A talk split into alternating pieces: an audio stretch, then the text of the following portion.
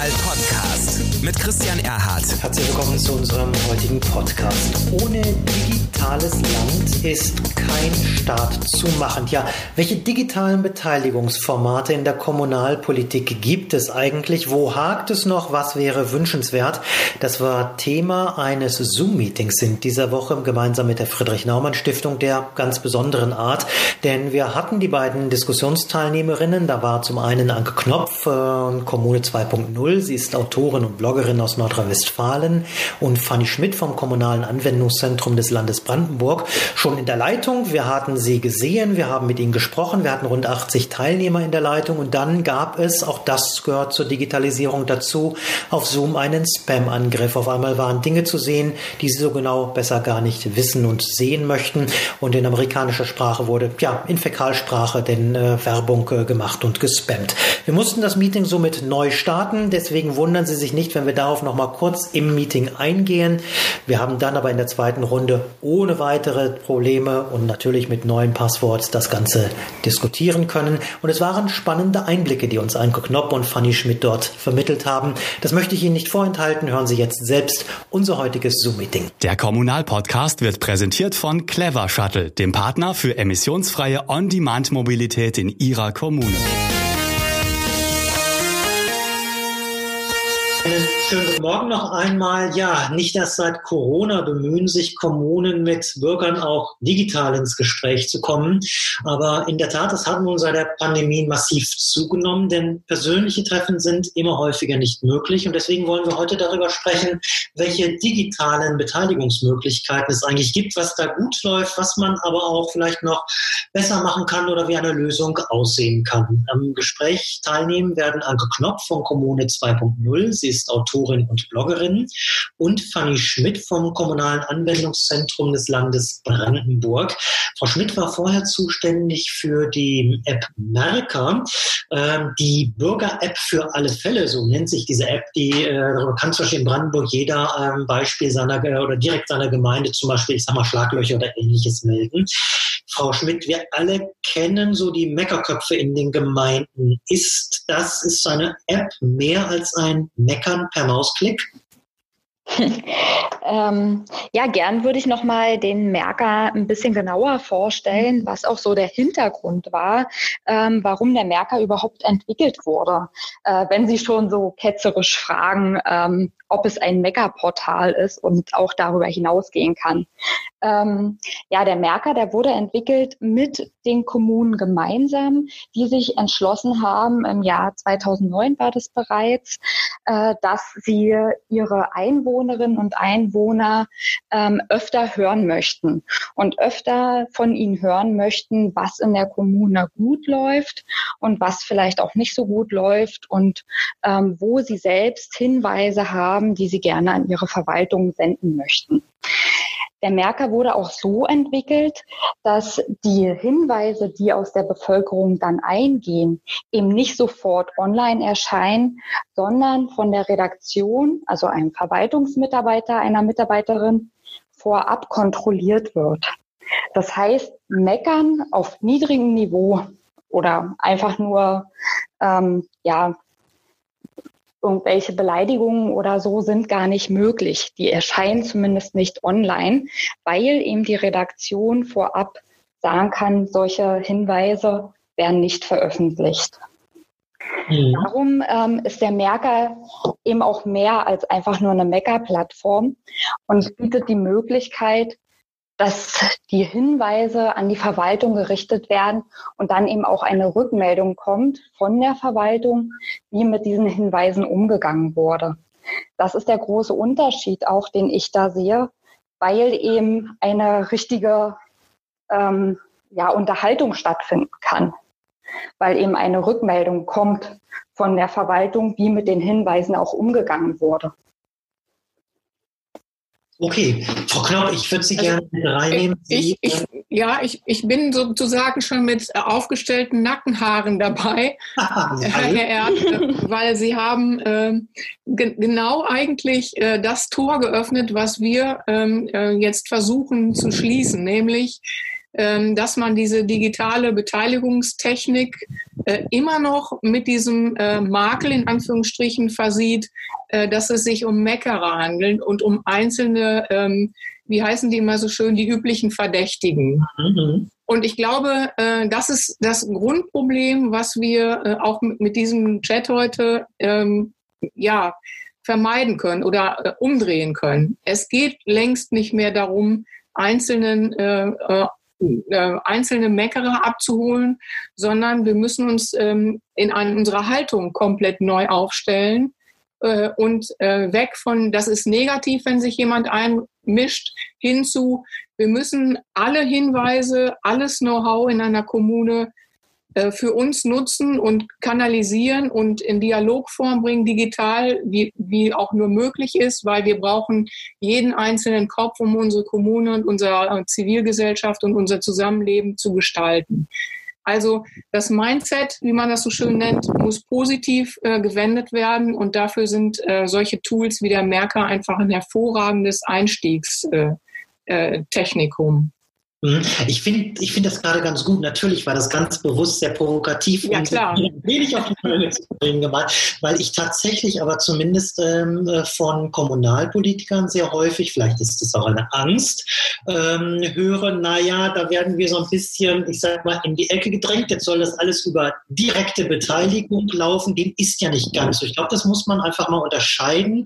Äh, vielleicht, Frau Schmidt, können Sie es auch von der technischen Seite sagen. Was ist der Unterschied zwischen einer, sag mal, wie wir es vielleicht in der Schweiz kennen, direkt demokratischen Beteiligung und eben der Form dieser Beteiligung über solche digitalen äh, Medien. Da gibt es ja schon einen erheblichen Unterschied. Hm. Ähm, erstmal würde ich gerne noch mal darauf eingehen, dass äh, Kommunalpolitiker, also wie Sie sagten, Kommunalpolitiker da die Bedenken haben. Ähm, meine Erfahrung ist vielmehr, dass auch die Verwaltungsmitarbeiterinnen und Mitarbeiter in erster Linie die Bedenken haben, weil die natürlich in erster Linie mit Hinweisen geflutet werden oder zumindest die Vermutung besteht, dass äh, sie mit Hinweisen geflutet werden, die sie dann gar nicht abarbeiten können. Das ist die große Befürchtung Richtung, wie gehen wir eigentlich damit um und haben wir als Kommune eigentlich genug Kapazitäten, um diesen Hinweisen auch wirklich nachzugehen und die dann eben auch entsprechend zu bearbeiten oder zumindest eben auch zu beantworten. Das ist schon mal die erste große Hürde, die sich jede Kommune da stellt. Und da sind gar nicht die Kommunalpolitikerinnen und Politiker im Vordergrund, sondern eben die Verwaltungsmitarbeiter. Aber ja, also es ist eben keine direkt kein direkt demokratisches Mittel, das dort angewendet wird, weil es eben nicht immer im Sinne der Bürgerinnen und Bürger auch entschieden wird. Nur weil der Hinweis einer Bürgerin ist zum Beispiel, die Straße muss umgebaut werden und ähm, 30 weitere Bürgerinnen und Bürger sagen online, ähm, ja, das finden wir gut und es sollte umgebaut werden, heißt es noch nicht, dass es darum auch so geschehen wird. Aber es ist ein Denkstoß an die Verwaltung und auch an die Kommunalpolitik, darüber nochmal nachzudenken, wie mit diesem Thema umgegangen werden muss. Mhm.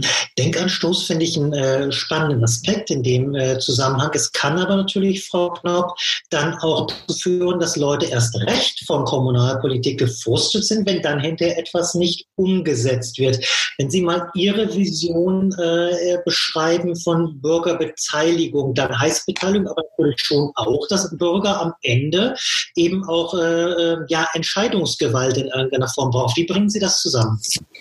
Ähm, also grundsätzlich ähm, sind wir ja weit davon entfernt, dass man sagt, diese Beteiligungselemente, die jetzt digital funktionieren, dass die ähm, die Entscheidungen aus den Räten oder Gremien ersetzen werden. Also so weit sind wir ja noch gar nicht, sondern bisher sind die ja einfach als weiterer Hinweis oder ähm, Perspektiven äh, Erweiterung aufzufassen und die letztliche Entscheidung fällen nach wie vor die, die Räte. Ähm, und ähm, äh, daher ist, ist das im Prinzip, ähm, also wir brauchen, glaube ich, einfach eine Veränderung hin zu einer anderen Haltung, dass äh, sich Verwaltung und Räte nicht angegriffen fühlen müssen, wenn äh, die Dialogformen und das, das Eingreifen oder das Mitdenken der breiten Bevölkerung stattfindet, sondern sie sind ja in ihrem Sein bisher gar nicht gefährdet. Die Gesetzgebung ist nach wie vor so, dass die Entscheidung bei Ihnen liegt, habe ich ja gerade gesagt. Mhm. Wir müssen, glaube ich, dieses Denkpotenzial erweitern hin, dass wir sagen, dieses offene Verwaltungs- und Regierungshandeln kann uns alle nur weiterbringen, weil unsere Herausforderungen und Aufgaben, die wir gerade in den Kommunen zu bewältigen haben, werden ja immer komplexer, immer äh, vernetzter und können mit, mit einfachen ähm, und vielleicht äh, monothematischen Blickrichtungen gar nicht mehr gelöst werden. Und wir können uns eigentlich äh, mit mit Freude auf diese neuen äh, äh, Open Government Kriterien der Offenheit äh, ähm, ja, denen zuwenden und die für uns nutzen. Weil ähm, wir stehen genau eben an diesem Punkt, wo wir ähm, die, die ähm, politische Partizipation und die politische Beteiligung verändern können, hin äh, zu mehr äh, Kooperation, Koproduktion und Nutzung des Wissens der vielen. Und wir müssen eigentlich daran arbeiten, dass wir diese Ängste abbauen. Also dieses Wissen letztendlich der, der vielen an dieser Stelle nutzen. Da haben Sie ja, Frau Schmidt, auch ähm, als äh, Zentrale letztendlich diesen Ansatz zu sagen, Sie wollen, weil Sie eben von auch der Verwaltung, die manchmal überzeugt werden muss, sprachen. Äh, Sie haben auch den Ansatz zu sagen, Sie wollen die Kommunen, Sie wollen die Rathäuser beim ganzen Thema E-Government unterstützen. Vielleicht machen Sie dafür positiv mal Werbung, damit diese Personen das auch annehmen. Ähm, ein konkretes Beispiel. Wie konkret können Sie die Kommunen unterstützen? Was sind da genau Ihre Aufgaben und Ihre Möglichkeiten? In meiner Funktion im kommunalen Anwendungszentrum des äh, brandenburgischen IT-Dienstleisters sind wir dafür zuständig, die Kommunen zu beraten, welche Angebote sie in erster Linie von uns nutzen können, die ähm, sowieso schon zur Verfügung stehen, zum Beispiel für ähm, Landesverwaltung auch, ähm, was äh, digitale Systeme und ähm, Softwareprodukte angeht, einerseits.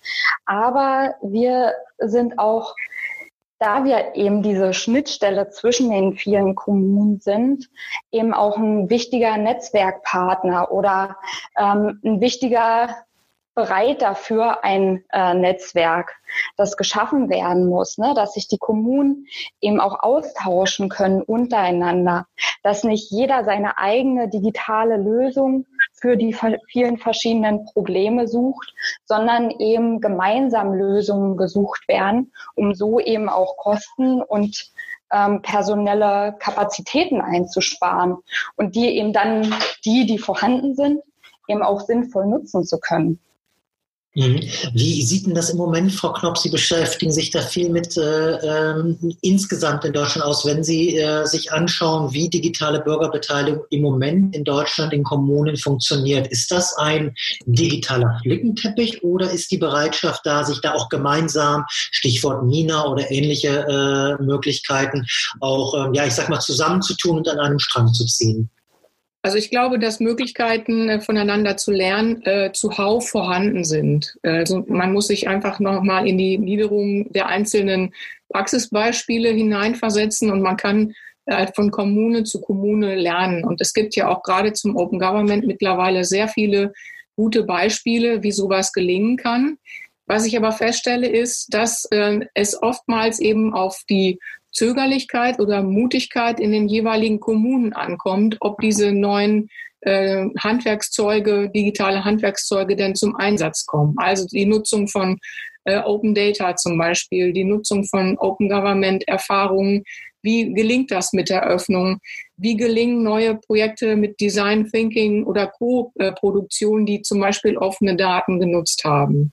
Und das ist das große Problem, dass da so, so, so eine gewisse äh, Druckhaftigkeit fehlt. Es, es ist, kommt immer darauf an, ob man vor Ort diese Köpfe hat, die digital denken und agieren wollen äh, oder eben nicht. Und dieses oder eben nicht bietet leider eine große Schutzmauer für die, die sich noch nicht so richtig trauen, da mitzugehen oder die immer sagen, ja, wir haben ja zum Beispiel schon äh, äh ein Bürgerportal, wo wir gewisse ähm, Dienstleistungen abrufen können. Und da wird es dann schwierig, wenn man das dem eigenen Gusto vor Ort überlässt. Ich würde mir mehr gesetzgebende Verfahren wünschen, die das noch mehr pushen.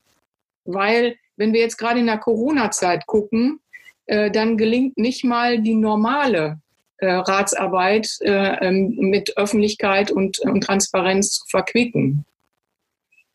Das, das, geht ziemlich genau in einen Kommentar, den ich aber mal als Frage umformuliere, der bei uns äh, im Chat jetzt angekommen ist. Ich lese das mal vor. Dort schreibt jemand, aus eigener Erfahrung kann ich sagen, dass die Bürgermeisterin in meiner Gemeinde nicht einmal E-Mails beantwortet oder durch die Verwaltung beantworten lässt. Aus Gesprächen mit Mitbürgern weiß ich, dass das kein Einzelfall ist. Schöner Wunschtraum digitale Bürgerbeteiligung. Sind es wirklich die fehlenden Köpfe vor Ort, Frau Schmidt? Wie erleben Sie das in Gesprächen mit Verwaltungen? Äh, wollen viele einfach tatsächlich nicht? Blockieren sie bewusst oder ist es Unerfahrenheit oder Angst davor? Was, was überwiegt da? Ähm, ja, also ich finde, äh, Frau Knopp hat da einen guten, ähm, ein gutes Stichwort genannt, und zwar Mut. Ich glaube, äh, Mut fehlt in vielen Kommunen an der Stelle, weil eben immer die Befürchtung mitschwingt, was passiert, wenn?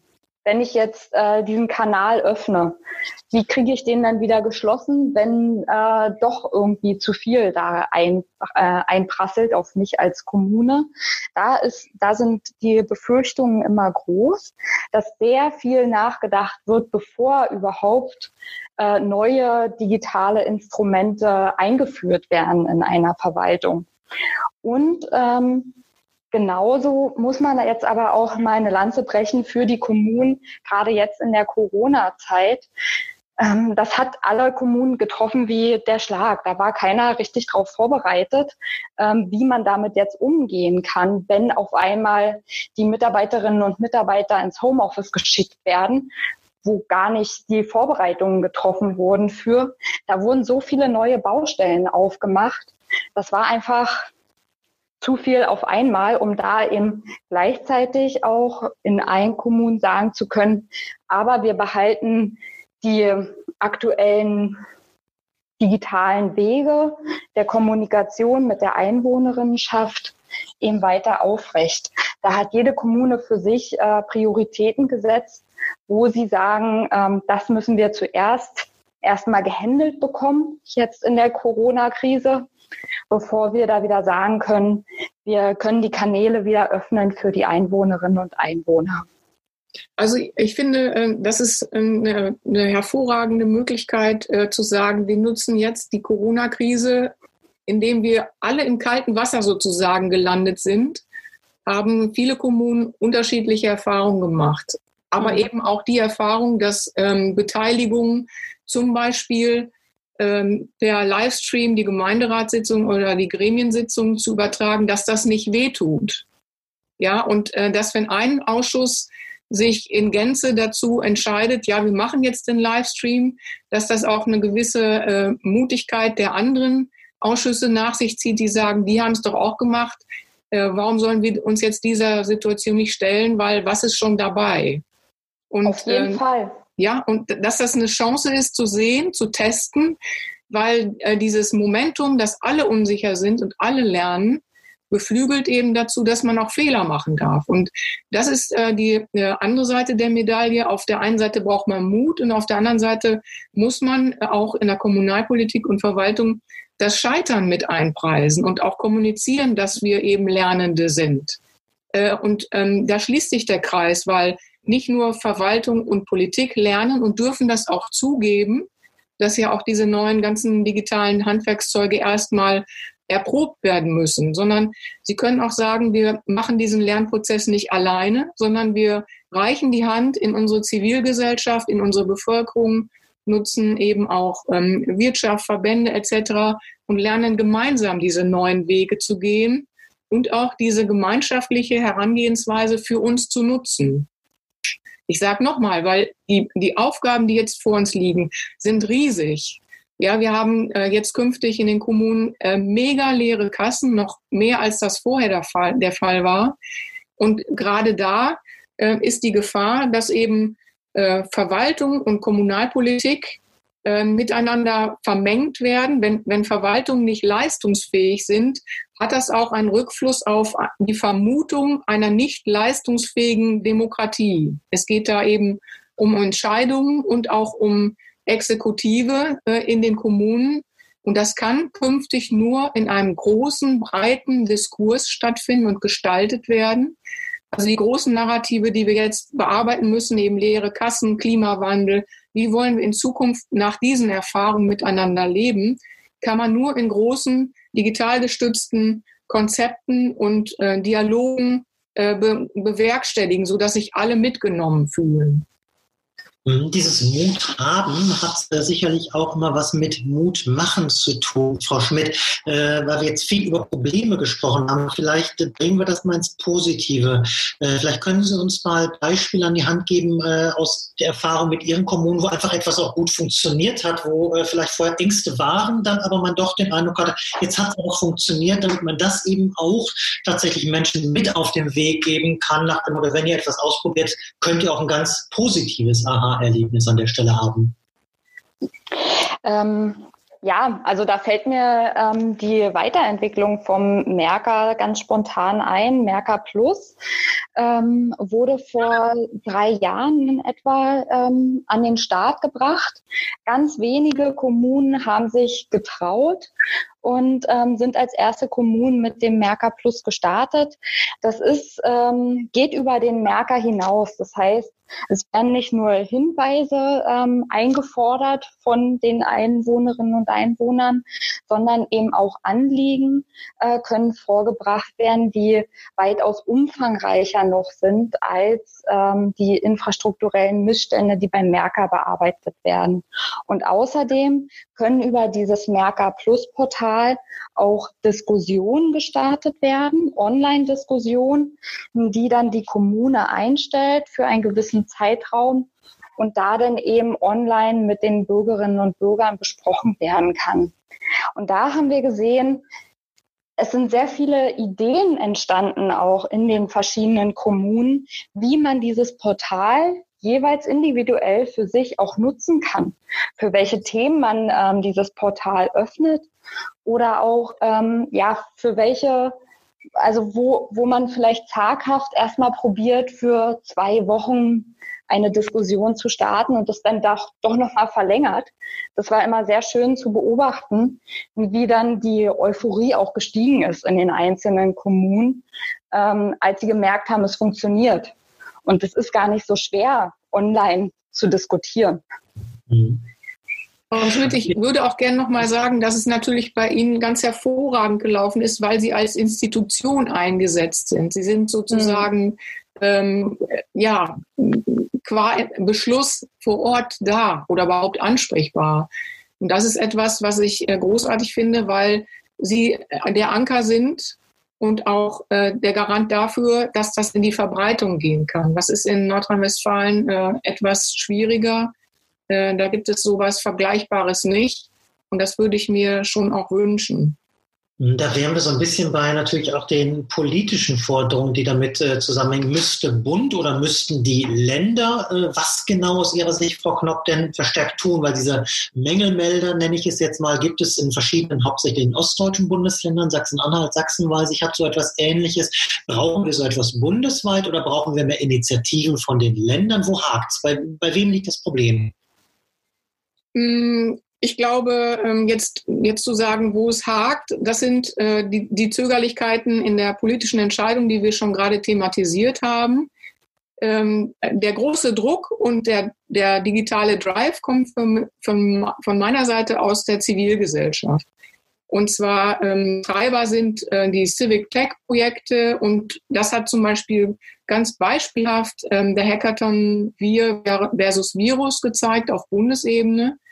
Und da mag man jetzt sagen, ja, das hat jetzt erstmal nichts mit Kommunen zu tun. Da sage ich doch, das hat komplett was mit äh, Kommunen zu tun, weil die jeweiligen Hacker, die sich beteiligt haben oder die Leute, die digital unterwegs waren, waren ja nicht nur Coder und Entwickler, sondern auch eben Multiplikatoren und Leute, die wissen, wie so man sowas ähm, dann auch umsetzt. Die haben, die kommen aus den Kommunen.